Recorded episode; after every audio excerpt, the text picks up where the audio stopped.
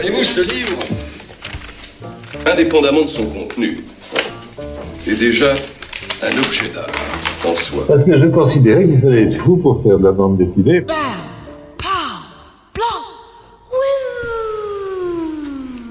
Hé hé, salut à toutes, salut à tous et bienvenue dans la case en plus, une des deux émissions BD de Radio Campus. Et euh, c'est Ilia Selecta, on est ensemble eh bien pour une heure et demie, une heure et demie de pure BD jusqu'à 15 heures. On va se faire plaisir et puis euh, ben, c'est le moment euh, du sommaire. Donc de quoi on va parler? Évidemment, j'aurai un coup de cœur.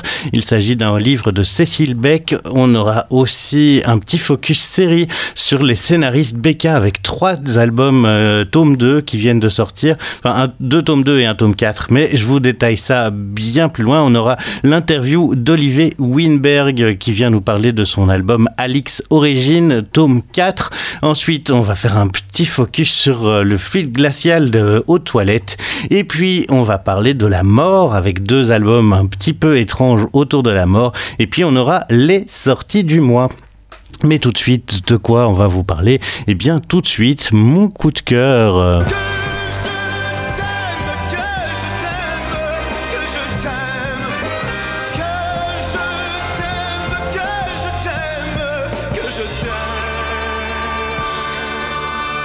Et pour mon coup de cœur, allons faire un tour du côté de l'Écosse en 1933 à l'île de Skye. Euh, trois femmes euh, habillées de noir, Moria, à peine âgée de 35 ans, se retrouve veuve et sans ressources et va vivre chez Margaret, sa sœur aînée. Et plus tard, leur troisième sœur euh, vont va aussi se joindre à eux. Effie, donc, vient aussi se joindre à la team. Ces trois sœurs vont vivre euh, ensemble euh, et plein de choses vont se passer, plein d'histoires familiales, intrafamiliales. Euh, c'est un peu malgré elles qu'elles se retrouvent vraiment ensemble. C'est très très beau, c'est vraiment super chouette. Il y a un dessin très très efficace, un dessin simple. Les décors sont magiques et en quelques traits, Cécile arrive à Cécile Beck arrive vraiment à envoyer quelque chose de très clair, très net. On a des expressions hyper efficaces. On sent toute l'ambiance de l'Écosse des années 30. Euh, on a vraiment un truc euh, très, très, très euh, complet. C'est super beau, super efficace. Euh, l'histoire nous emmène dans plein de dessous de questions familiales, euh, de secrets, ces secrets familiaux qu'on traîne dans les familles, de longtemps comment est-ce qu'on se remet d'un deuil, est-ce qu'on accepte euh, l'amour quand il se présente à nous, est-ce que la perte d'un proche, peu importe de si ce soit un mari, un parent, un enfant, tout ça va impacter la famille et comment? Alors évidemment, euh, c'est pas extrêmement joyeux, mais ce n'est pas non plus euh, complètement triste et euh, même si on tourne beaucoup autour du deuil, il y a quand même plein de, de, de, moments très très rigolos. Cécile Beck, elle est née dans le sud de la France en 1979 et elle a déjà fait plusieurs bandes dessinées, entre autres Ama, le souffle des femmes, et, euh, et Trois Chardons est donc sa deuxième bande dessinée publiée éditions Sarbacane, les éditions Sarbacane qui sortent toujours du très très beau travail. Moi j'adore ce qu'ils font. Et euh, vraiment, j'ai adoré cette BD pour plein de choses. Comme je vous dis, on a euh, cette ambiance assez forte euh, et puis ces embrasements de couleurs à certains moments, les retournements de situation. Il y a un récit qui nous tient en haleine. Enfin bref, c'est une réussite. c'est pour ça que c'est mon coup de cœur. C'est sorti donc aux éditions Sarbacane. Ça coûte 24 euros. Les Trois Chardons de Cécile Beck. Et pour illustrer ça, eh bien, je trouvais que mettre une femme à la et une femme écossaise sur un label écossais, c'était une bonne idée. Donc on va écouter Did You, Did you Really Wanna Know, euh, extrait de l'album de Mongo's Hi-Fi Champion Sound. Euh, Champion Sound, c'était le premier album de Mongo's Hi-Fi. Ils avaient sorti déjà pas mal de projets en 45 tours. Scotch Bonnet, c'est le nom du label. Somty, c'est la chanteuse. Tout ça se passe en Écosse et pourtant, c'est du bon gros reggae allez, did you really want to know something? Scotch Bonnet, vous êtes sur la case en plus, sur Radio Campus.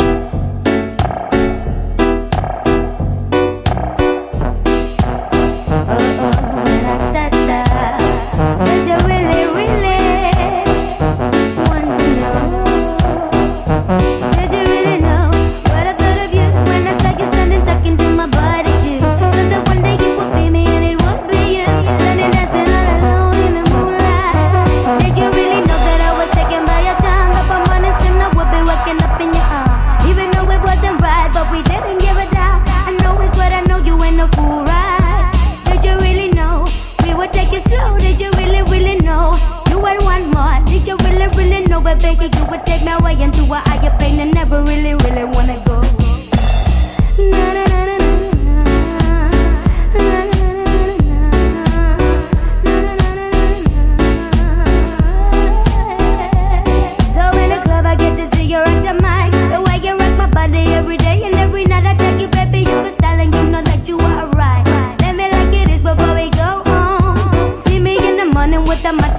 back on You see I'm a lonely bright eyes and you know you got taste. Maybe I won't go to work today cause that would be a waste. That's how we could be saying oh oh oh Did you really really know?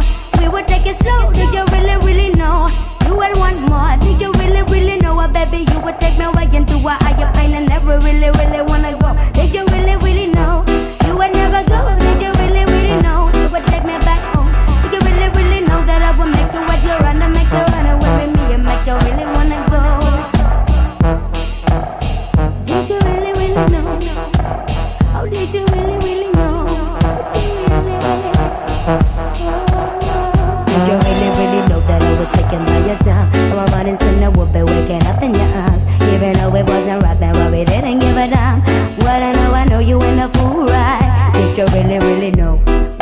It slow. Did you really, really know?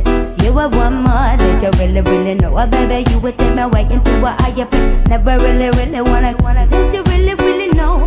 We would take it slow. Did you really, really know?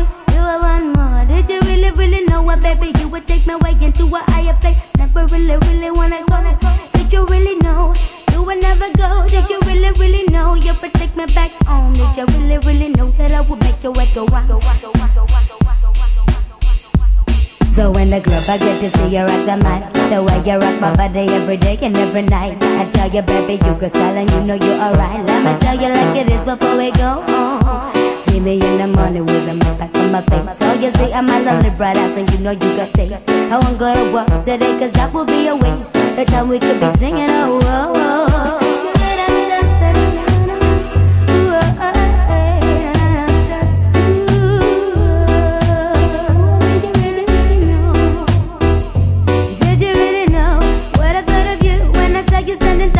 my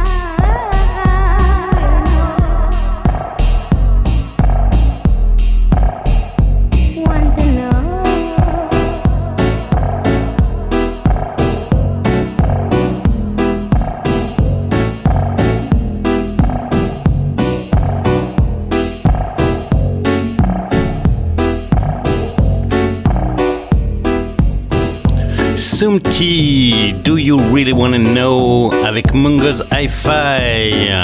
Vous êtes dans la case en plus sur les ondes de Radio Campus. On est là jusqu'à 15h. C'est Ilia Selecta au micro et on va parler bande dessinée. On va encore parler plein, plein, plein, plein, plein de BD.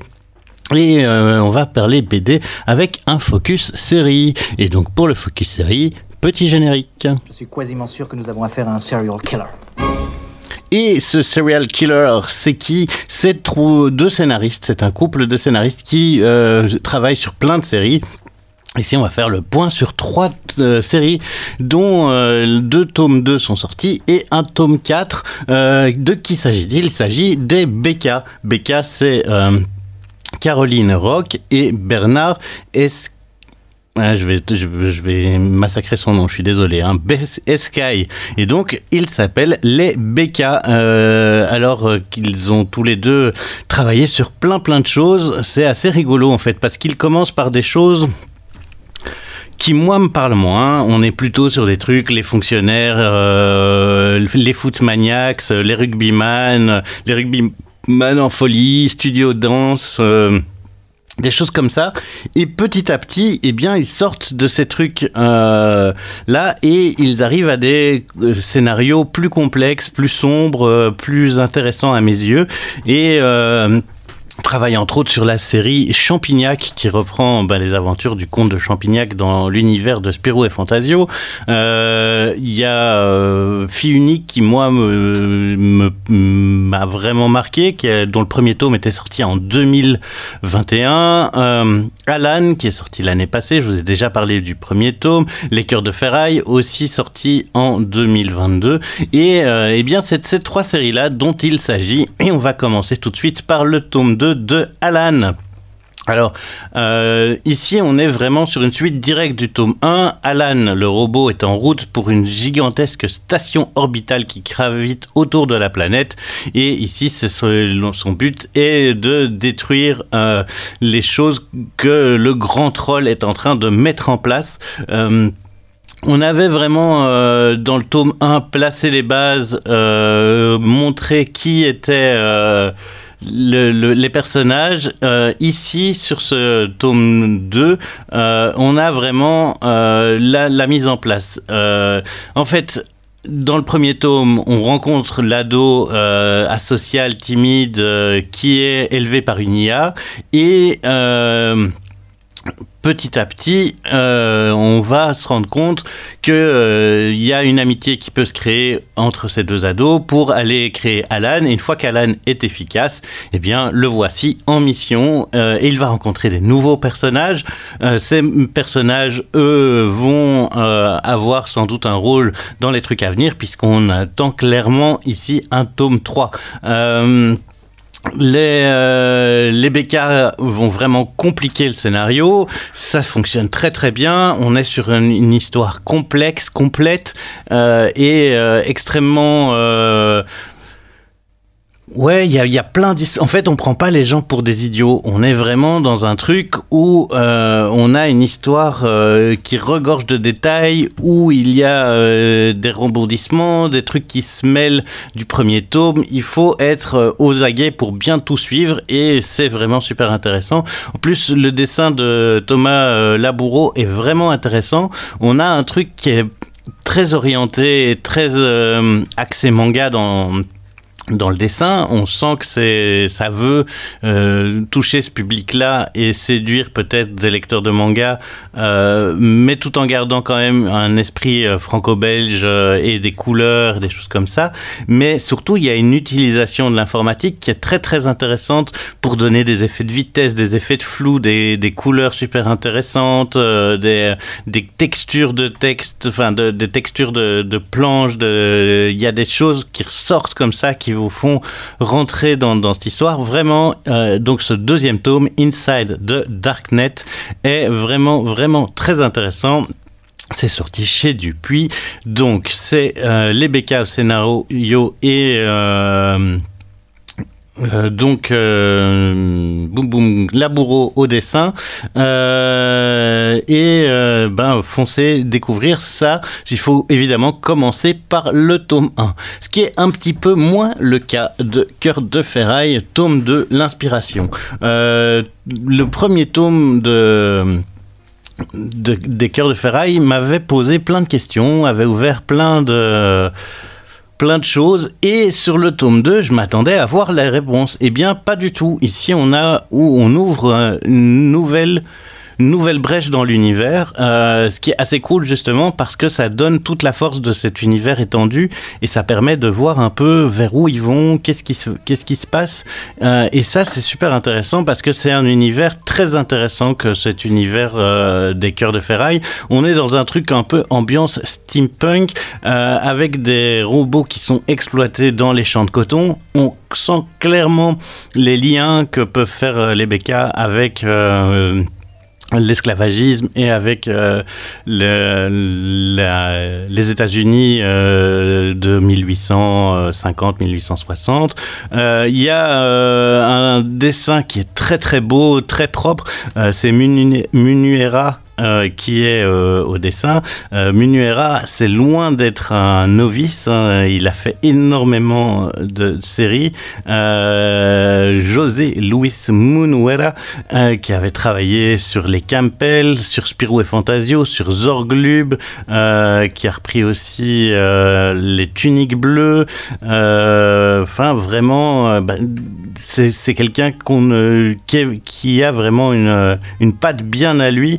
Euh, autant les Spirou qu'il a fait sont vraiment chouettes, les Campbell aussi, euh, et c'est cette nouvelle euh, génération d'auteurs espagnols qui qui viennent du dessin animé, qui viennent de l'école de Mickey, de Disney. On sent qu'il y a- il a aussi travaillé euh, euh, avec, euh, pour reprendre les Merlins de Johannes Farm. Il est entouré de, avec, il a travaillé avec Jean-David Morvan. Il a repris Navis aussi, qui est un spin-off de, Sillage. Enfin bref, il a un, bagage de dessin assez fou. Et donc quand ici il se lâche sur son propre univers steampunk avec des robots, une ambiance années 50, c'est super beau. Je vous avais parlé de lui, parce qu'il avait fait aussi un one-shot euh, où il reprenait le- les contes de Noël euh, et où on avait cette même genre d'ambiance. Ici, on commence par une scène en noir et blanc avec quelques touches de couleur pour vous donner l'ambiance et puis poum, explosion de couleur pour dans l'époque euh, hors du flashback. Enfin, vraiment, Les Cœurs des Ferrailles, une série à suivre, très intelligente, extrêmement riche. tant au niveau du, contenu que de, de l'image. Ici, on va suivre vraiment l'aventure de Eva et de son chien Jasper qui sont en quête de liberté et de cette liberté, elle s'apprend et elle s'apprend par les livres. Mais qui est l'auteur de ces livres maudits? Eh bien, vous le saurez en lisant euh, les. euh, les, aventures des cœurs de ferraille. Donc ça coûte 14,50€ et c'est sorti chez Dupuis.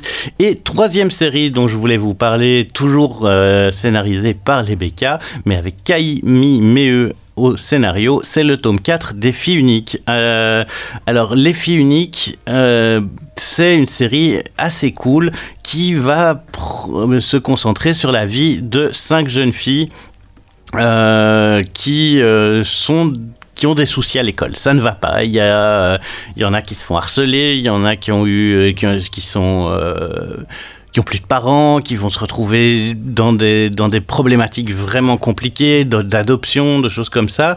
On avait déjà vu le récit au travers des quatre premières, donc Paloma, Céleste euh, et euh, les trois premières, pardon, Paloma, Céleste et Seria. Ici, c'est au travers d'Apolline qu'on va découvrir le récit. Euh, Il y a peut-être justement le fait que ce soit vu par chaque fois au travers du regard d'une des héroïnes, ça a un truc assez intéressant parce que le récit va un peu changer de rythme et de ton euh, en fonction des, des histoires. Le problème de ce tome-ci, c'est que Apolline est quelqu'un de très effacé. C'est quelqu'un qui, dès qu'elle peut, euh, va se mettre en retrait et va dire ben non, mais en fait, euh, ça c'est pas moi. Je suis pas.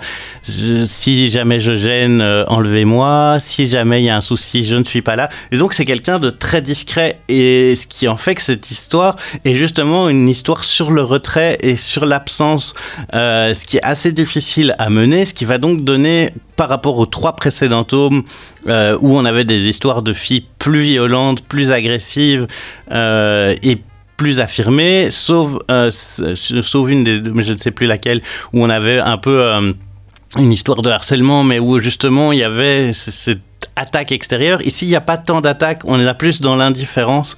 Et donc, ça donne un, espèce de, ventre mou un peu à la série, un truc où on tombe un peu d'un étage. Après, euh, on est clairement toujours dans un dessin euh, très très chouette, très dynamique. Euh, on a des très belles flashbacks avec un changement graphique pour les flashbacks. On a toujours ce dessin très simpliste, enfin très clair à lire, presque proche de la ligne claire et en même temps extrêmement moderne. Euh, donc c'est un mélange de ligne claire, mais parfois manga, et puis euh, des couleurs, des aplats de couleurs assez beaux euh, dans des couleurs pastel, et puis des bleus pour les les les flashbacks. On a vraiment un univers complet, juste parfois ça manque un peu de peps, euh, mais comme je dis, je pense que c'est vraiment pour prendre élan et aller vers le cinquième tome qui va arriver et qui va tout cartonner puisque ce sera le cinquième tome, donc la cinquième héroïne, et je pense qu'on va avoir une histoire peut-être plus complète qui va se euh,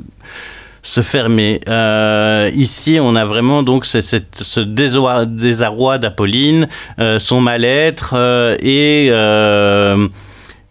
moins de, temps dédié aux autres héroïnes de la série.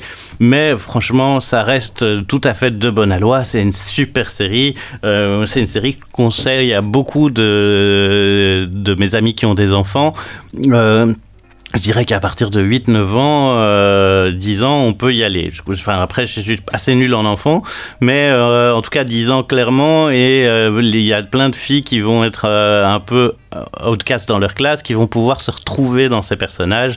C'est assez chouette, et donc c'est sorti chez Dargo, ça coûte 13 euros, Becca au scénario et Camille Maheu au dessin. Voilà un petit peu pour le, tout le focus sur les séries. Je vous propose de maintenant parler d'interviews. Et pour euh, les interviews, qu'est-ce qu'on fait On met un générique? La question la plus habituelle que s'entendent poser les gens qui vivent des productions de leur esprit, c'est quelles sont vos sources d'inspiration?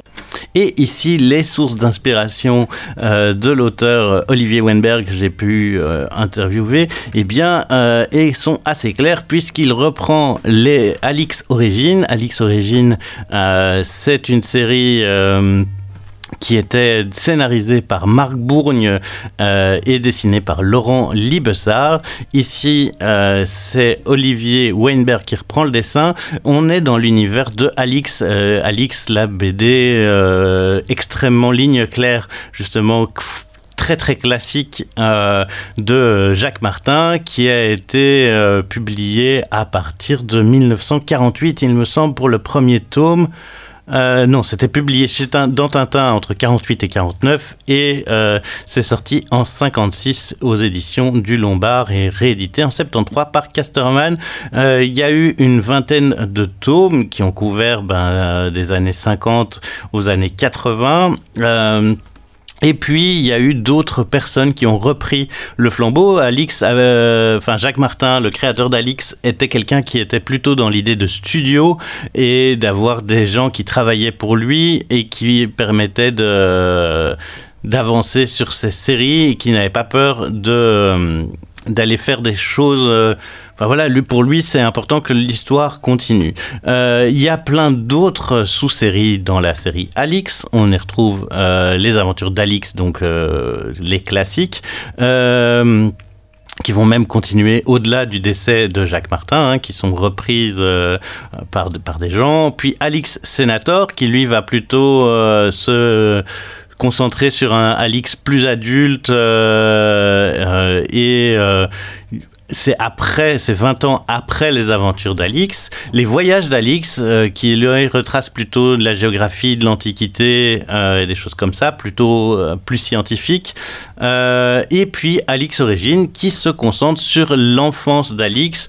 ben, le jeune enfant, c'est Marc Bourne donc au scénario. Marc Bourne qui a fait quand même pas mal de choses, entre autres la série Être libre ou Barbe rouge, ou encore la série voyageurs, les pirates euh, de Bartaria, euh, les IRS, il en a repris quelques-uns, euh, trucs très. il a repris quelques Michel Vaillant aussi dans les nouvelles saisons. Enfin, et puis ce Alix Origine qui. Bah, si vous êtes fan d'Alix et de l'univers, c'est assez cool parce que ça vous permet de replonger en fait dans les sources d'Alix, de, découvrir euh, comment est-ce qu'il va devenir ce jeune garçon si débrouillard euh, dans, l'univers qu'il est euh, à Rome. Mais on en apprend plus sur ses parents, sur sa sœur. ici, on va, ici ça se passe sur la en péril, ça se passe en Égypte. Et donc euh, il, va essayer d'abord, enfin ça se passe en Égypte principalement, même si au début il est coincé en Sardaigne, mais ça c'est ce qui se passait dans le tome précédent, hein, euh, qui s'appelait le démon de Torah Torabla. Euh, et ici, il va euh, refaire la rencontre euh, d'une jeune fille à Alexandrie, Tauser, qui est la fille du grand prêtre. Et donc, ils vont commencer à. Il part à la recherche de son père, son père qui s'appelle Astorix. Et ici, Alix part à la recherche de son papa. Il y a des choses intéressantes, mais moi, ça reste peu ma tasse de thé. Il y a le côté origine et origine story qui peut être intéressant après, c'est extrêmement classique. Euh, on sent quand même que le dessin a voulu s'adapter à un public plus jeune. Euh, il y a parfois un peu trop de fan service à mon goût. Euh, mais si vous aimez cet univers-là, foncez. C'est sorti chez Casterman. il y a 4 tomes, c'est 12,50€ le tome. On est sur de la bonne BD franco-belge classique. Et puis, on va surtout pouvoir écouter ce qu'en dit l'auteur, Olivier Wenberg, et qui va nous parler de, son, amour du dessin, de son impression qu'il a eu avec Jacques Martin, parce qu'il a beaucoup travaillé avec Jacques Martin et après, puisqu'il a repris entre autres les aventures de Le Franc raconte, qui sont euh, vraiment des trucs de guerre, où on a eu la bataille de Moselle, la guerre du Pacifique, euh, le débarquement, euh, vraiment de la BD historique extrêmement réaliste, et justement, il change graphiquement très fort entre les le Franc raconte et Alix Origine. Ça aussi, je trouvais que c'était intéressant de parler un peu de son changement graphique.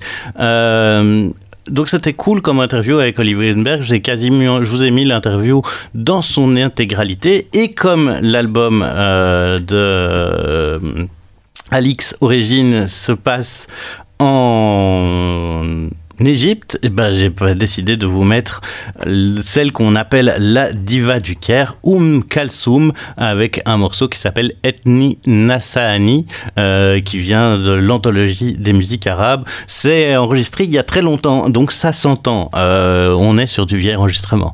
On va écouter donc l'interview de l'auteur de Alix Origine, le dessinateur en tout cas, Olivier Weinberg, et puis ce sera suivi de Oum Kalsoum, et on se retrouve après tout ça pour continuer à parler de BD. À tout de suite. La première BD sur laquelle vous avez flashé. Ah bah ça va être simple, hein. c'est le Tintin, le Temple du Soleil. C'est quand j'ai, c'est ma première lecture en fait, quand, j'ai découvert la, BD. Euh, je savais même pas encore lire. Euh, je feuilletais déjà le, Temple du Soleil. Euh, mais pourtant, vous n'êtes pas parti directement vers des études de, de BD ou du graphisme, enfin pas tout de suite quoi. C'est arrivé plus tard.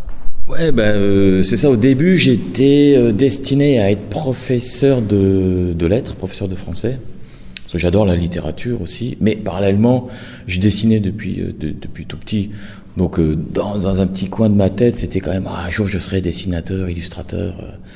Mais bon, après, mes parents me disaient, oui, bon, tu pourrais être dessinateur, mais fais quand même des études pour être professeur, toi qui aimes bien les lettres, on ne sait jamais. Bon, ben voilà, j'avais fait des, des, études de lettres, je suis allé à la faculté, et puis euh, j'étais vraiment parti pour, euh, pour ce, pour ce boulot-là, quoi. Et, un jour, pendant mes études, euh, j'ai appris qu'il y avait un New-Yorkais qui avait créé un studio de dessin animé là où j'habite, à Metz, et il cherchait des dessinateurs. Et bah, j'ai postulé, j'ai dit bah, tiens, je vais essayer. Et j'ai été pris. Et depuis, bah, j'ai lâché les études et, je, voilà, je suis devenu illustrateur, dessinateur. Euh, et puis il y a quand même Jacques Martin qui a un rôle important dans votre carrière. C'est avec lui que vous commencez vraiment à faire de la BD. Quoi. Comment ça s'est passé? Euh, Est-ce que ça faisait partie des, lectures d'enfance? Est-ce qu'il y a un moment où... Oui, oui, bah, euh, oui Jacques Martin fait partie des, des, des, grands auteurs que, que, que admiré, que j'admire encore, euh, que ce soit Hergé, euh, Martin, Jacobs, voilà, toute cette, toute cette école-là. Donc je connaissais euh, Alix, Lefranc, euh, et c'est pendant un de mes, mes, mes, mes, travaux dans le dessin animé, euh, j'ai décidé de, de, de, faire euh, une candidature spontanée. En fait, j'ai dit tiens, je vais je vais, lui écrire, on ne sait jamais, peut-être qu'il cherche encore des dessinateurs pour euh, continuer ses séries. Mais je ne pensais pas du tout qu'il allait me, répondre, et finalement, euh, il m'a répondu, euh, ok, ben envoyez-moi d'autres dessins, et puis on verra ce qu'on peut faire. Et un jour, j'ai reçu une lettre de, Jacques Martin lui-même en disant bah, Ok, vous allez travailler sur mes collections, mon, mon, éditeur va vous contacter. Donc voilà, donc ça c'était. Euh, c'était pour moi, c'était le. J'allais dire le Graal, mais c'était.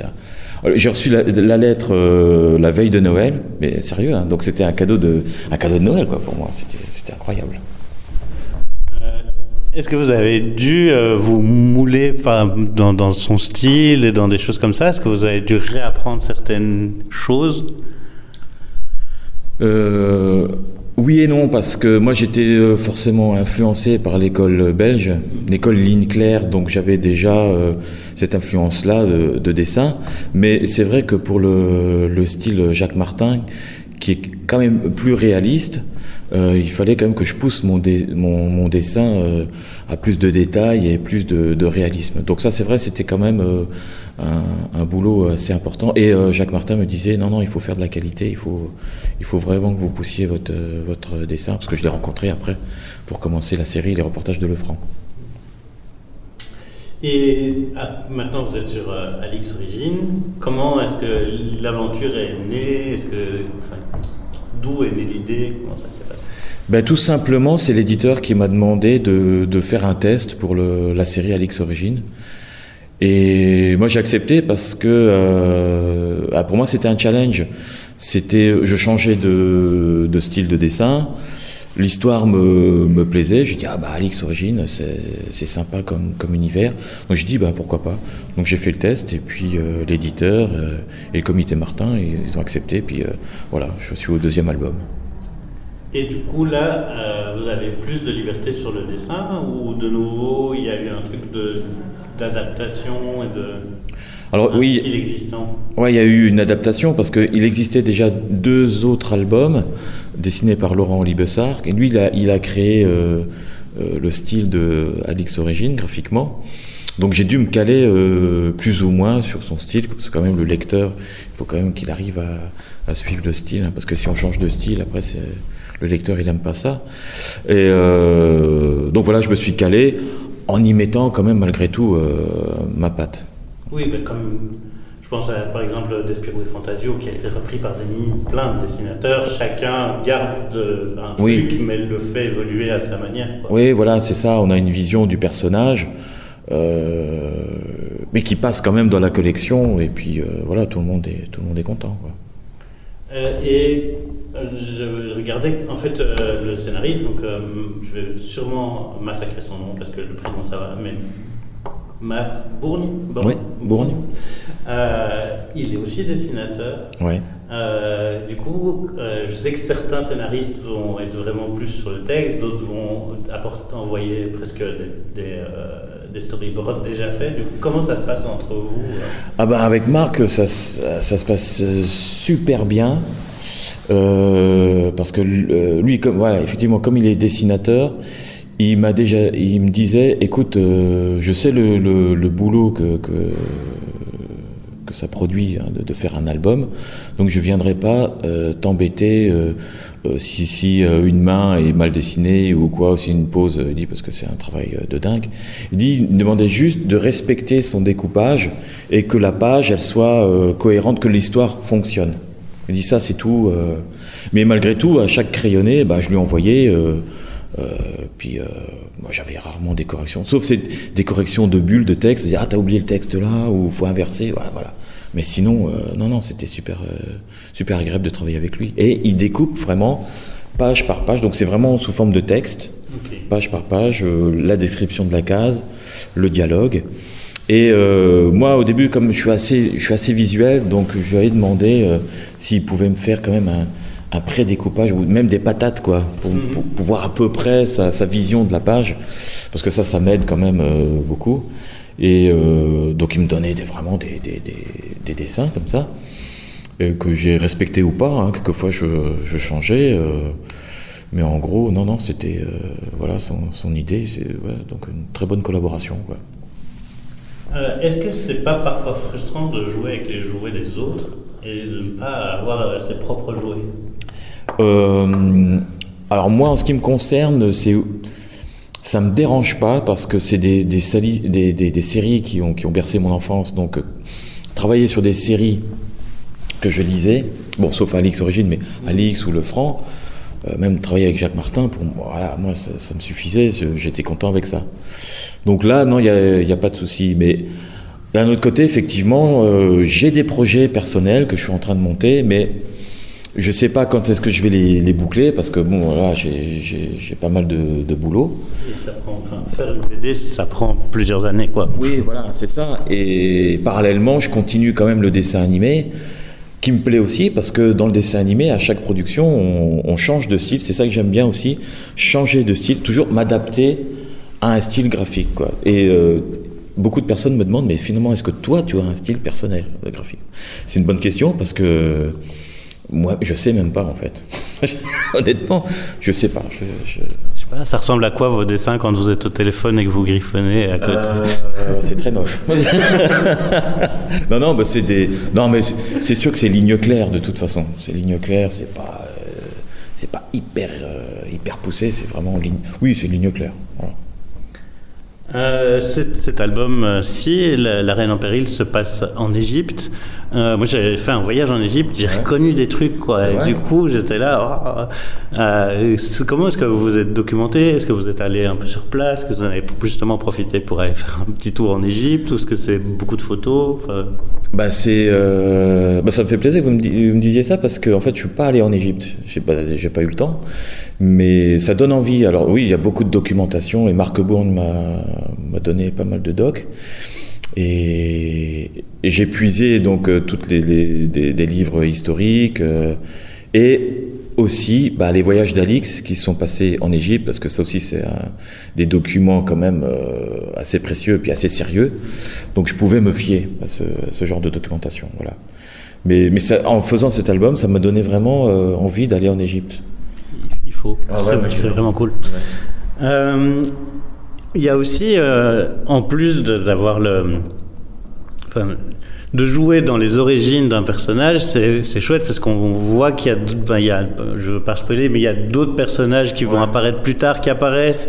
Euh, on peut rejouer avec euh, avec des, des histoires qu'on a déjà lues, Ouais. et donc. Euh, ben, je sais pas, est-ce que c'est un plaisir particulier d'aller justement dans l'origine, enfin un peu comme les super-héros et faire les... Ouais, un petit peu de, le lien entre la, Oui, parce que Marc euh, Bourne, il s'est, amusé justement, il s'amuse dans cette série à, à créer des, des liens ou des points euh, qui mettent en écho à, par rapport à la série classique.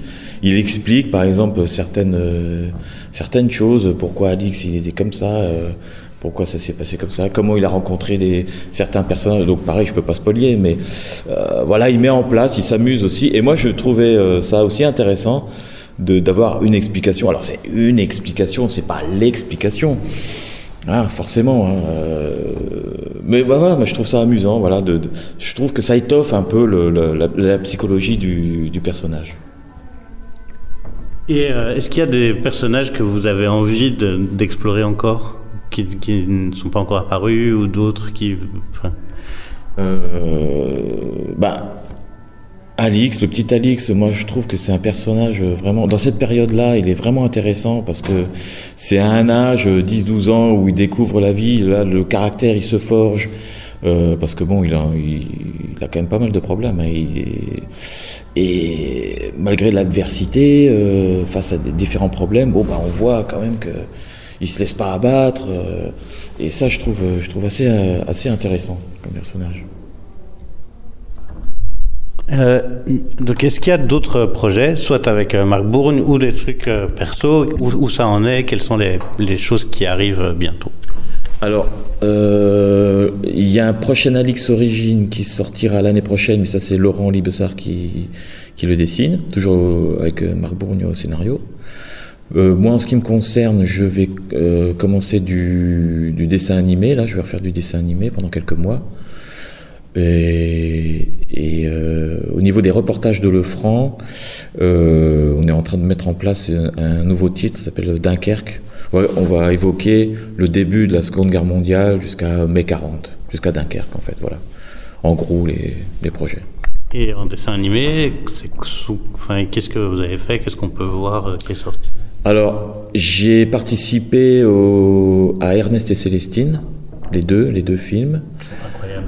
Ah ouais, merci. Euh, donc là, j'ai fait du, du décor. J'aime bien faire des décors, euh, ça me repose.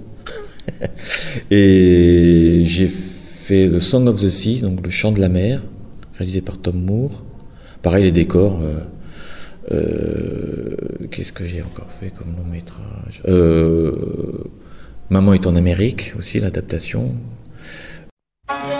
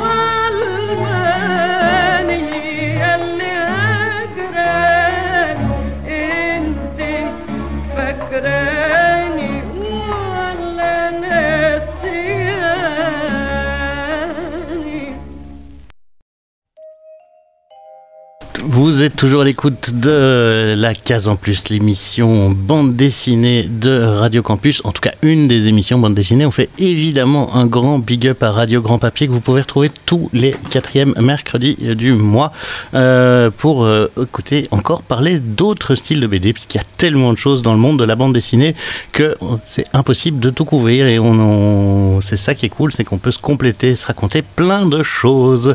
Et pour parler plein de choses, c'est le moment du bouquin toilette et un bouquin toilette un peu particulier. Dernier bastion de la liberté américaine. Les chiottes sont le dernier bastion de la liberté américaine. Puisque je voulais faire un petit focus sur euh, Fluide Glacial. Fluide Glacial qui est un magazine de bande dessinée euh, à tendance humoristique qui a été fondé le 1er avril 1975 par Gottlieb Alexis et par Jacques Diamant. Euh, et en fait, euh, ils ont toujours été dans l'idée de faire de la bande dessinée d'humour, mais un humour libéré, provocateur, libertaire, mais pas spécialement politique, absurde, euh, avec euh, du pipi, du caca, euh, du poil à gratter, et plein de choses dans cet esprit-là. Fouet glacial est né plus ou moins en parallèle de l'écho des savanes, mais avec vraiment cette envie ici d'avoir un truc de d'aller vers vers de l'humour en s'éloignant de ce qui existait déjà, comme bah, justement l'écho des savanes ou Harakiri ou encore euh, Charlie Hebdo. Ils ont vraiment euh, une grande idée de, de se créer et de faire des choses ensemble avec plein d'époques différentes euh, qui vont mener à plein de choses. Il y a eu vraiment énormément, énormément d'auteurs qui sont passés par chez Fluide Glacial. Euh, Gottlieb euh, était vraiment au début de, toute cette, histoire. Il a été longtemps le, le maître à penser de, de cette... de cette équipe, euh, inspirée vraiment de choses comme de magazines américains comme euh, Mad ou Zap Comics, euh, et avec cette envie de faire de la bande de- dessinée originale. On a Binet qui est venu assez vite pour, créer des séries comme Les Bidochons, Edika, Gossens, puis même euh, il a trouvé un moyen de ramener des, es- des auteurs étrangers. C'est le cas de Carlos Gimnez qui fait entre autres euh, les Paracuelos. Il a réussi à pousser Franquin à venir faire un tour d'ici pour sortir un peu de Spirou et créer ses idées noires. Euh, il a trouvé tout plein de nouveaux auteurs aussi, Meister, Tronchet, et petit à petit ça s'est agrandi, agrandi, agrandi. Dans les années 90, il y a un premier tournant qui a lieu. euh, avec euh, Flammarion qui va racheter Fluide Glacial et on va avoir de nouveaux auteurs qui vont apparaître. Euh, et puis il y a vraiment un moment dans les années entre 90 et 2000, ben, Fluide Glacial va chercher sa voix. Albert Algou sera alors à la tête du magazine pendant quelques années. Ensuite, il y a euh, Thierry Tinlo qui va venir euh, s'occuper aussi. Thierry Tinlo qui a été après rédacteur en chef de Spirou euh, et qui vient vraiment plutôt lui de l'idée de, la BD franco-belge. C'est sous avec Tinlo qu'on aura des, gens comme euh, Larsenet, Coyote qui vont apparaître dans, dans ces histoires. Euh, et puis, euh, il y a plus en plus de euh, disputes, de crises internes, entre autres avec le licenciement d'un scénariste, Eric Deup. Et donc, en 2012, euh, c'est Yann Lindingre qui va devenir le rédacteur en chef et qui va amener encore de nouvelles idées, des nouvelles choses. C'est à ce moment-là, entre autres, que d'autres auteurs se tirent. C'est le cas de Larsenet qui va partir à peu près à ce moment-là. Et maintenant, depuis 2016, c'est les éditions Bambou euh, qui, euh, qui, ont, euh, qui restent actionnaires avec Flammarion, qui restent les actionnaires principaux de... Enfin, d'abord Édition Bambou et Flammarion qui continue à être actionnaire, mais un actionnaire minoritaire. Dans ces nouveaux auteurs, on a plein de gens euh, qui continuent à apparaître et je vous en ai déjà parlé de quelques-uns. Euh, Il y a entre autres, euh, eh bien, Allez, l'abbé qui me fait beaucoup rire, il y a toute l'équipe CDM, que ce soit Julien CDM ou Mo CDM qui sont là depuis longtemps. Il y a toujours quelques anciens qui viennent faire des, tours par là. Gossens continue à sortir des choses. Hugo.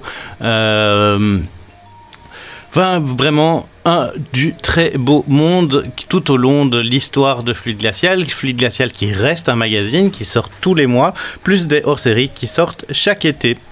Et là, pour cette focus sur le, euh, le bouquin toilette, je vous ai choisi euh, trois titres et je les ai mis dans l'ordre de ce que j'ai le moins aimé vers le plus aimé. Et on va commencer avec L'humanité de mes couilles de Emmanuel Mo- Moino.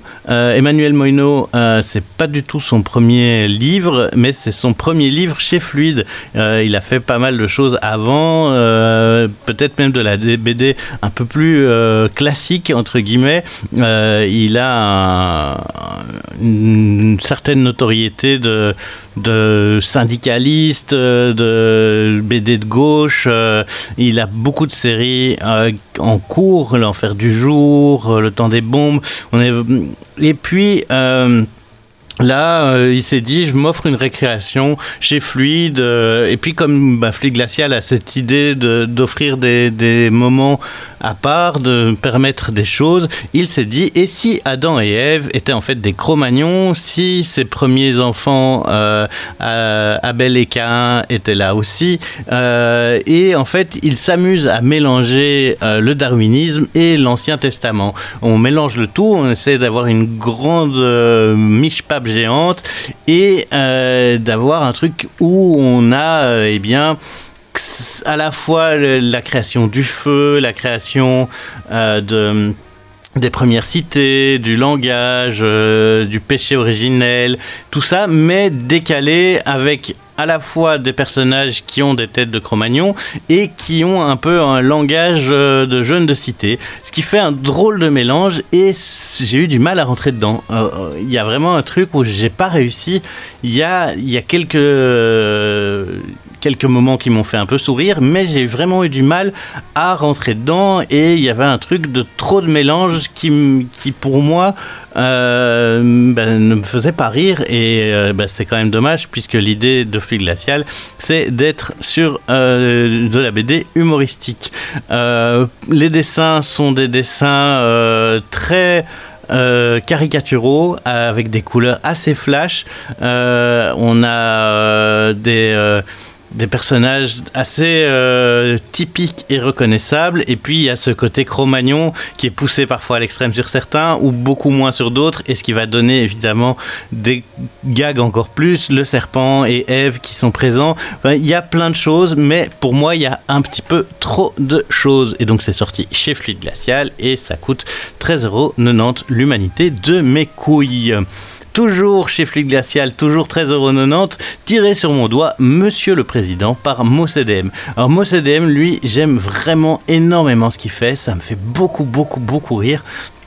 Euh, mais euh, c'est pas le meilleur des CDM. Euh, il a fait entre autres euh, les Cosmic Roger, il a fait euh, avec Julien CDM, il a fait les Forbidden Zone, Kébar le chien, les Blattes, les trois petits cochons Reupload, What the Future, les Planètes riches, enfin plein plein de choses. On a vraiment ce truc où il est attaché à Fluide Glacial, même si on sent des influences dans le graffiti et des choses comme ça. Et euh, Forbidden Zone, moi, ça me fait éclater de rire, ces histoires de scientifiques fous qui vont sauver le monde. Et ici, on est un petit peu dans le même esprit, puisque la Maison Blanche euh, fait un constat assez euh, impressionnant. En fait, le... monde va mourir. On est dans un univers où rien ne va plus et où tous les hommes sont complètement déprimés. Comment est-ce que l'humour va-t-il sauver la planète? Eh bien, pour ça, euh, ben, certains personnages vont apparaître dans le bureau euh, du président pour lui proposer, euh, ben, premièrement, des robots magiques qui ont un humour incroyable. Et c'est le professeur Von Droll qui permet d'amener cette nouvelle... cette nouvelle technologie qui va faire rire tout le monde. Euh, et euh, le professeur Von Droll bien propose donc les gags de Super Gagman qui est un super héros euh, drôle. Et ça donne naissance à plein de petites scénettes d'une page, une page, un gag, puis au milieu, ben, on retourne dans le bureau du président pour dire qu'en fait, euh, ce super gagman n'est pas très très drôle, et donc on va utiliser un robot spécifique, et puis finalement un auteur de BD apparaîtra pour sauver le monde au travers de l'humour, chevauchant une licorne de feu. Donc en fait, on a vraiment des... euh, des cette espèce de scénar qui est tiré par les cheveux au maximum pour donner naissance à la possibilité d'avoir ben, chaque fois des histoires courtes d'une une planche, un gag, et c'est assez efficace. Il y a des choses très très drôles, il y a des choses qui m'ont fait moins rire. Comme je vous le disais, euh, quand euh, sur Forbidden Zone, il, il va dans plusieurs pages pour élaborer un gag, ça me fait parfois plus rire. Ici, il y a certains gags qui sont très très drôles, d'autres qui tombent un peu plus à plat. C'est un exercice compliqué que le, une planche, euh, un gag, et il s'en sort quand même plutôt bien. Et donc, c'est cette histoire-là qui est racontée au travers donc de Tirer sur mon doigt, Monsieur le Président. Et la troisième BD, toujours sortie chez Flux Glacial, mais à 12,90€, un euro moins cher, et c'est celle qui m'a le plus plu. Euh, il s'agit de... euh, la famille selon Jerry Alone.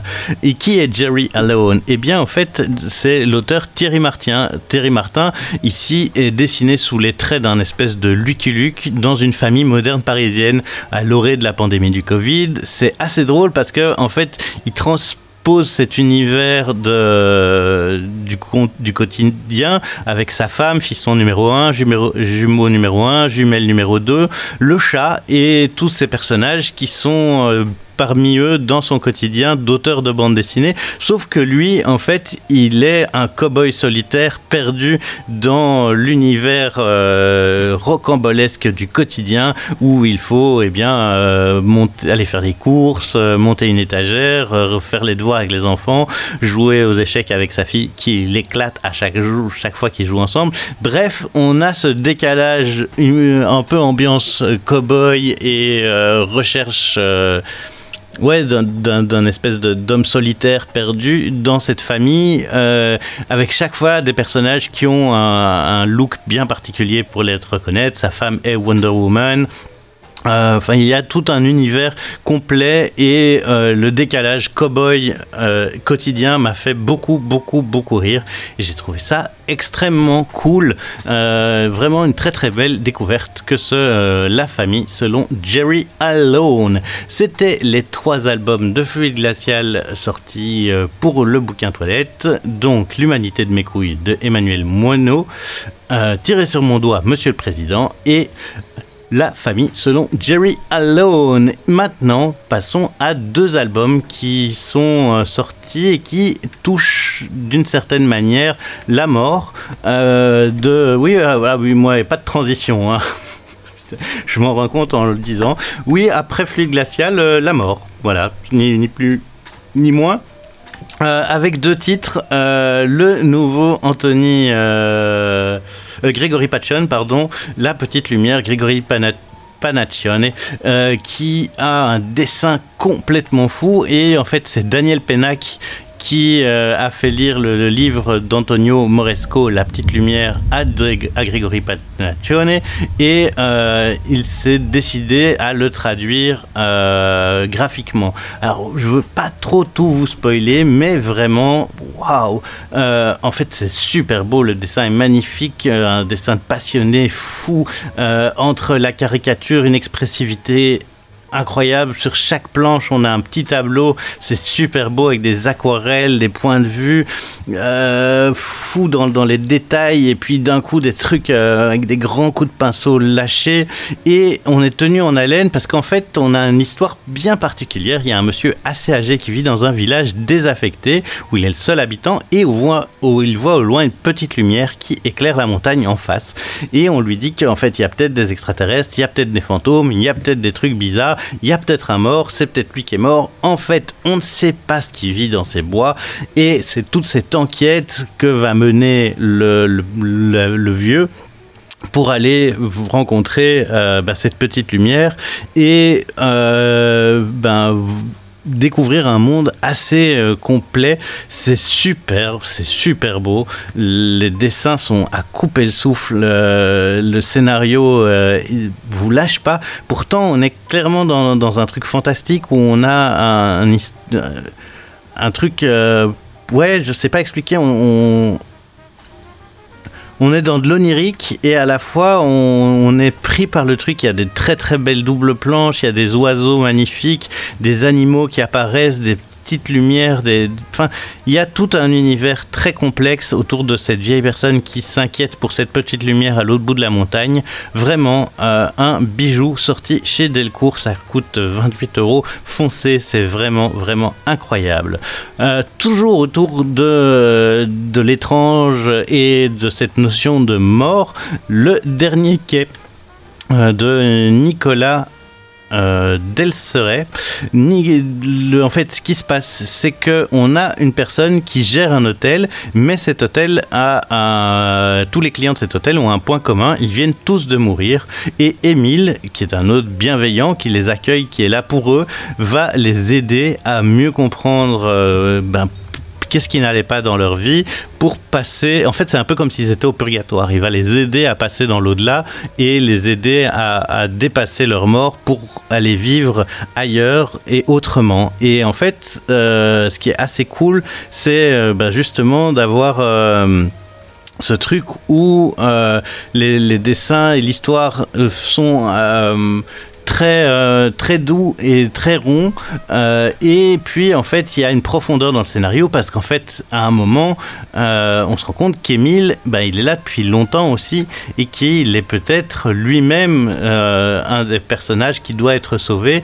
Mais ça, il faut évidemment aller lire l'album pour savoir exactement ce qu'il en est. Je veux pas tout spoiler, mais il y a un truc de mais qui, qui est en fait ce Émile? Pourquoi est-ce qu'il est là? Et comment est-ce qu'il fait pour aider les autres à passer dans le monde de l'au-delà? Euh, avec un dessin très léger, très euh, très fluide, très doux, euh, très arrondi, qui va donner une richesse euh, assez cool au scénar.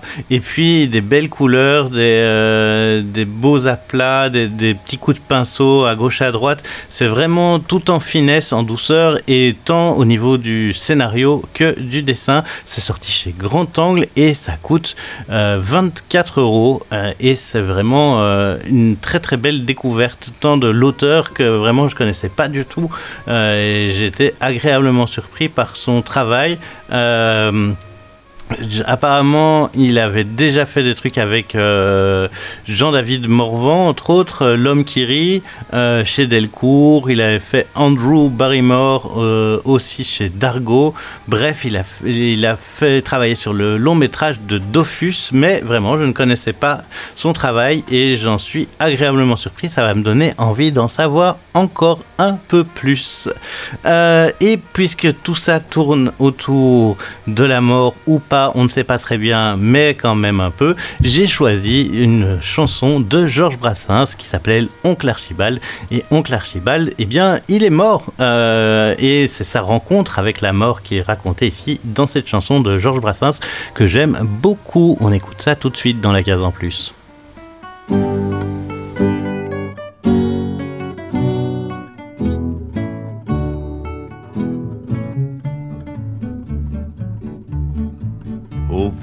Arracheurs de dents, tous les cafards, les charlatans, les prophètes. Comptez plus sur oncle Archibald pour payer les violons du bal à vos fêtes, à vos fêtes. En courant sus un voleur qui venait de lui chipper l'heure à sa montre.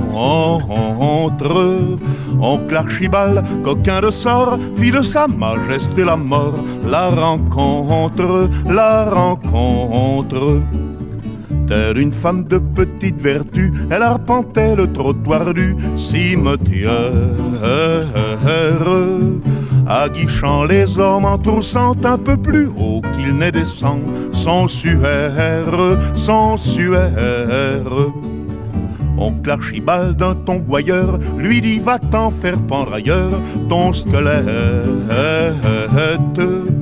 filles, des femelles, des charnets, vivent les belles un tantinet, rondelette, rondelette. Leur montant sur ses grands chevaux, la mort brandit la longue faux d'agronome qu'elle serrait dans son linceul et faucha d'un seul coup d'un seul le bonhomme, le bonhomme. Comme il n'avait pas l'air content, elle lui dit ça fait longtemps que je t'aime. Et notre hymen à tous les deux était prévu depuis le jour de ton baptême, ton baptême. Si tu te couches dans mes bras, alors la vie te semblera plus facile. Seras hors de portée des chiens, des loups, des hommes et des imbéciles, imbéciles. Nul n'y contestera tes droits, tu pourras crier vive le roi sans intrigue. Si l'envie te prend de changer, tu pourras crier sans danger vive la ligue, vive la ligue. Ton temps de dupe est révolu, personne ne se paiera plus sur ta bête. Les plaît-il maître auront plus court, plus jamais tu n'auras à court. Bella tête, bella tête. Et mon oncle emboîta le pas de la belle qui ne semblait pas si féroce. Et les voilà bras dessus, bras dessous, les voilà partis je ne sais où, faire leurs noces, faire leurs noces. Oh vous les arracheurs de dents, tous les cafards, les charlatans, les prophètes, comptez plus sur oncle Archibald pour payer les violons du bal à vos fêtes, à vos fêtes. Georges Brassens sur les ondes de Radio Campus avec euh, Oncle Archibald. Voilà, j'ai été un peu surpris par la fin, ça s'est terminé un peu sec, mais voilà, c'est pas grave. Euh, c'est le moment des nouveautés, les dernières sorties, même si certaines sont datent un petit peu. Hein, et j'ai des sorties de mars-avril, mais il y a beaucoup de sorties, il y a beaucoup de choses à lire. Euh, J'essaye d'être le plus à jour possible, c'est quand même parfois compliqué. Je vais pas me plaindre avec tout ce que je reçois et tout ce que je partage. Bah, ça me fait plaisir, même si parfois ça prend du temps. Allez, qu'est-ce qu'on se dit? Quoi de neuf, docteur? Eh bien, quoi de neuf? Quoi de neuf Quoi de neuf Quoi de neuf? On va commencer par Le cœur en braille.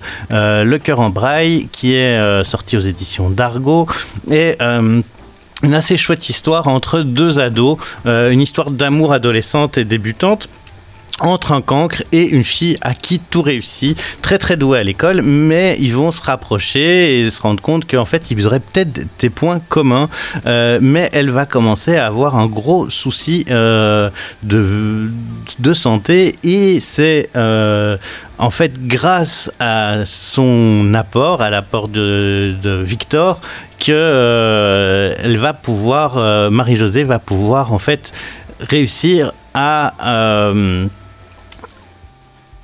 à, continuer à fonctionner. Et en fait, ce qui est assez cool, c'est comment est-ce que ces deux enfants se rencontrent et se vivent. Et puis, les dessins sont très très euh, beaux, très surprenants. Euh, Il y a quelque chose d'assez fou que j'ai beaucoup aimé dans ce cœur en braille.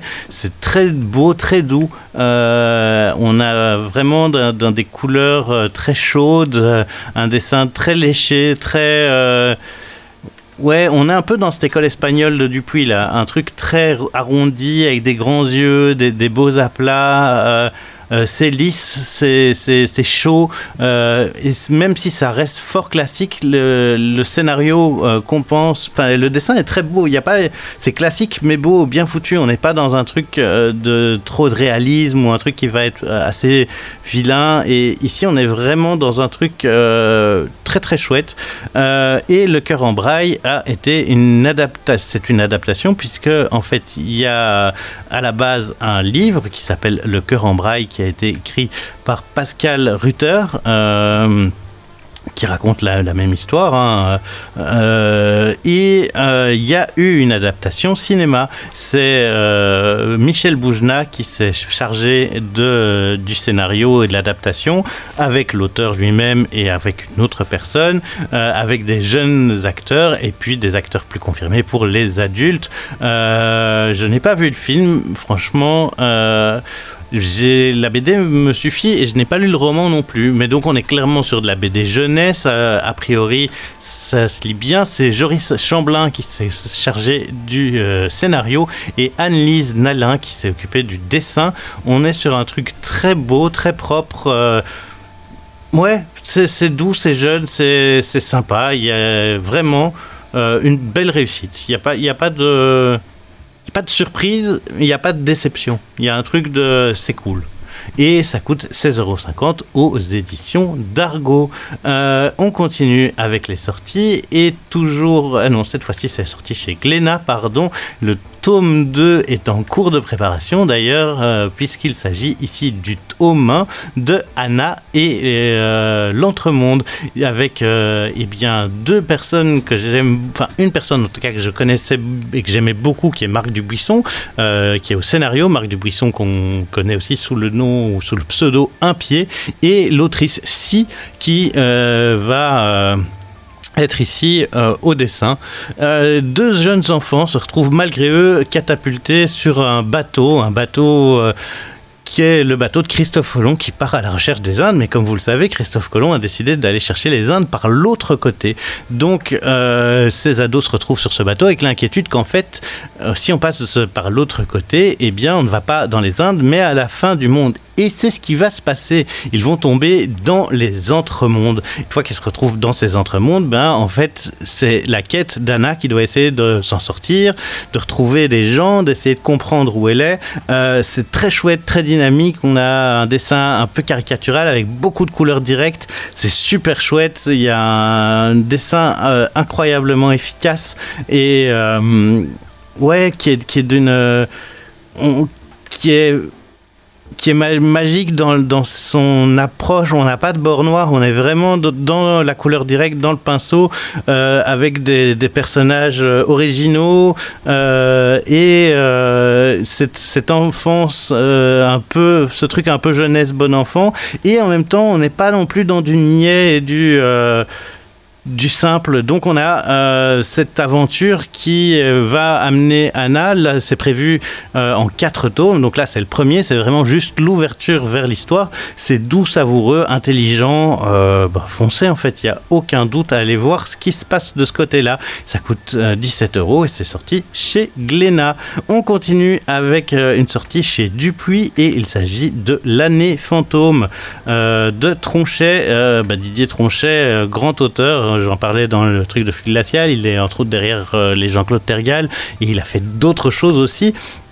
Et ici, euh, il va raconter l'histoire d'un humoriste, un humoriste euh, qui est euh, très piquant et qui a une manière incroyable de toucher les, gens et de leur faire mal, hein, puisque c'est son but. Il est plus le redouté de Paris, mais il a un humour écrit. Et en fait, pour la première fois, on l'invite à la télé.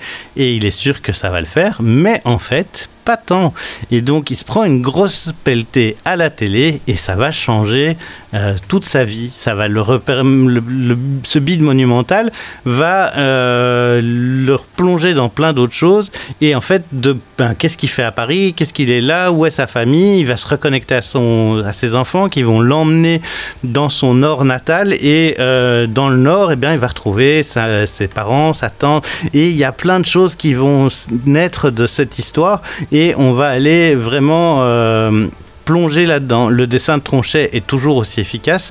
Un dessin aussi où on sent la couleur directe et où on sent le le, ouais, ce, truc de, de pinceau, de, d'amour du papier, qui est très présent dans le dessin de Tronchet, et euh, un dessin très caricatural avec des gros nez, des, euh, des, euh, des gueules pas possibles, des ambiances, des gros yeux, plein de choses. Et bah, il y a cette précision dans les décors et ce, cette approximation dans les gueules qui rend bah, le dessin de Tronchet si particulier. C'est vraiment super chouette. Cette année fantôme, c'est sorti chez Dupuis et ça coûte 27 euros. Euh, Qu'est-ce qu'on a d'autre comme sortie Euh, bah, Chez Dargo, toujours. Non, j'étais chez Dupuis, pardon. Chez Dargo, cette fois-ci, euh, ce que j'avais mal lu, j'avais lu Le prof qui a sauvé ma vie. Mais attention, on parle bien du prof qui a sauvé sa vie de Albert Algou et Florence Sestac. Et ici, ben, c'est Albert Algou hein, qui a écrit beaucoup pour Canal, qui a été euh, rédacteur en chef euh, chez Flux Glacial, qui raconte eh bien, ses années euh, dans les années 80 comme jeune prof dans le fin fond de la Haute-Savoie en tant que prof anticonformiste et de toutes les conneries qu'il va faire avant de, de rencontrer Canal et de commencer à être écrivain.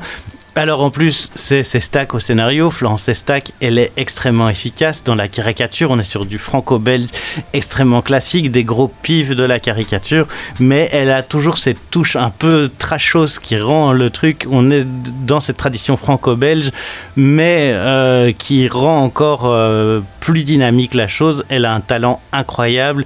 Euh, ces deux personnages, quand ils se rencontrent pour créer ça, ben, ça donne un truc détonnant. Euh, donc si vous voulez en connaître plus sur Albert Algou, foncez. Euh, après, il y a quand même un petit bémol, je dirais, c'est que c'est vraiment sur la vie d'Albert Algou. On n'est pas sur des trucs qui vont parler de... euh, de euh, allez comment ça s'appelle? De de manière d'élever les enfants. Je vais pas retomber sur le nom. Pourtant, euh, la BD d'après, c'est clairement ça. Donc, euh, mais en tout cas, sur sur la pédagogie, c'est ça. On n'est pas tant sur des cours de pédagogie et sur comment est-ce qu'il s'en sort, mais plus vraiment sur euh, la bio de Albert Algou en tant que prof. Par contre, l'album qui suit, Élise et Célestin Freinet, l'éducation en liberté de Sophie Tardy-Joubert et Alexis Cavaillez. Ici, on est clairement sur la pédagogie Freinet. Et en fait, ce qui est super intéressant, c'est qu'on a tous entendu parler au moins une fois de Freinet. Mais qui est-il? Comment? D'où vient-il? Quels sont ses rapports au monde? Qu'est-ce qui l'a poussé à, créer ce mode d'éducation, cette pédagogie? Comment est-ce que euh, ben, toutes les embûches qu'il va euh, rencontrer pour pouvoir euh, sortir de, de- ces trucs-là, euh, c'est super intéressant. En plus, ça raconte aussi euh, la vie de Freinet dans les années 20-30 en tant que jeune prof, mais en tant que jeune communiste, avec euh, une église catholique encore extrêmement présente, qui est là pour le chasser. Il y a sa femme aussi qui est là et qui, qui l'aide à mieux comprendre, qui va le pousser à la réflexion. Bref, on a vraiment un truc est très très explicatif mais vraiment super intéressant. Moi ça je l'ai pas lâché alors que je partais un peu avec les a priori. Et un dessin euh, très très fin très ligne claire avec juste quelques traits pour donner des, euh, des indications de d'expression, euh, quelques touches de couleur pour quand on est dans, dans le monde actuel, puisque ça commence au travers des yeux d'une prof qui, elle, est prof dans une, euh, dans une banlieue parisienne, et donc comment est-ce que Freinet va marquer euh, son dessin, il y a son, son dessin, pardon, son, son éducation, et le reste est, vraiment au, à l'encre en noir et blanc avec des, des jolis dégradés de gris et une ambiance super intéressante, comme je vous dis, d'un d'un jeune prof qui se pose des questions et qui va créer un système scolaire. Donc ça, c'est sorti chez Delcourt et ça coûte 20 euros. Et pour l'autre, donc j'avais pas donné le prix du euh, prof qui a sauvé sa vie, qui est sorti chez Dargo, et ça, ça coûtait 16 euros. Euh, J'ai encore le temps de vous parler des deux BD qu'il reste. Le Grand Voyage d'Alice de Gaspard euh, Talmacé, je n'arriverai pas à le dire. Euh, Alice, du haut de ses 5 ans, euh, doit fuir le Rwanda et va faire un périple de plusieurs milliers de kilomètres à travers la jungle zaïroise, parfois avec ses parents, puis sans ses parents, et elle va être euh, ben, le guide de son petit frère avec sa famille Hutu qui suit. qui fuit la guerre. On a un témoignage ici très très juste, très très émotif parce qu'en fait l'auteur euh, Gaspard euh, Talm- Talmas, c'est bien ça, euh, va, est marié à une Rwandaise et donc c'est euh, l'histoire de, sa femme en fait qu'il arrive à raconter et euh, cette odyssée est assez impressionnante. Évidemment, on n'est pas du tout dans un truc joyeux, bien qu'on sait qu'elle est sa femme, donc elle a survécu. Mais est-ce que les autres personnes vont survivre et tout ça? Ben, Vous savez bien qu'on est dans, dans un génocide. Donc on est vraiment, le drame est à chaque page. euh, et en même temps, il y a un truc très... euh, très doux euh, et très honnête. Il n'y a pas de... il n'y a pas de scène de choquante pour choquer. On est vraiment plutôt sur un truc. Ouais, on, a un truc sincère et, assez doux avec euh, des, aquarelles très très efficaces, euh, des paysages splendides, des personnages un peu caricaturaux tirés au pinceau. euh, et cette, ambiance quand même très choquante de, guerre, c'est vraiment, vraiment bien foutu. J'ai été extrêmement surpris par la finesse du récit, alors que on je m'attendais à un truc beaucoup plus dur. Euh, c'est sorti euh, chez la boîte à bulles et ça coûte 23 euros. Et on termine avec un gros comics, euh, incroyable comics, qui, met, qui met c'est une enquête en fait, c'est du polar noir mais avec une couche de réalité virtuelle, de de multiverse, de monde virtuel. En fait, on est un peu dans l'ambiance des Spider-Man multiverse. Les dessins sont complètement dingues, les couleurs sont folles.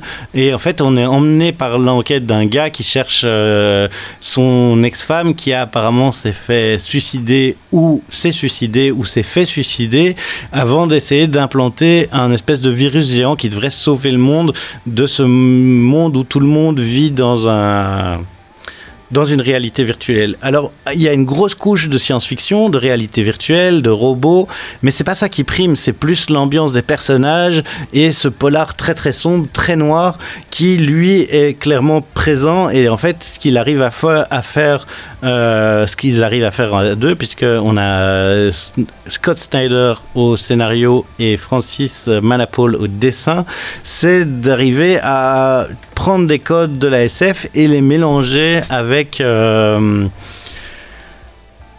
avec des trucs euh, beaucoup plus sombres et beaucoup plus classiques, des archétypes plus classiques de, de, de détectives privés, plongés donc dans ce truc de SF. Euh, ben, Scott euh, Snyder, il a quand même euh, été derrière les scénarios de certains démons ou de Batman, et Francis Manapul, il a repris entre autres les Flash ou le septième guerrier.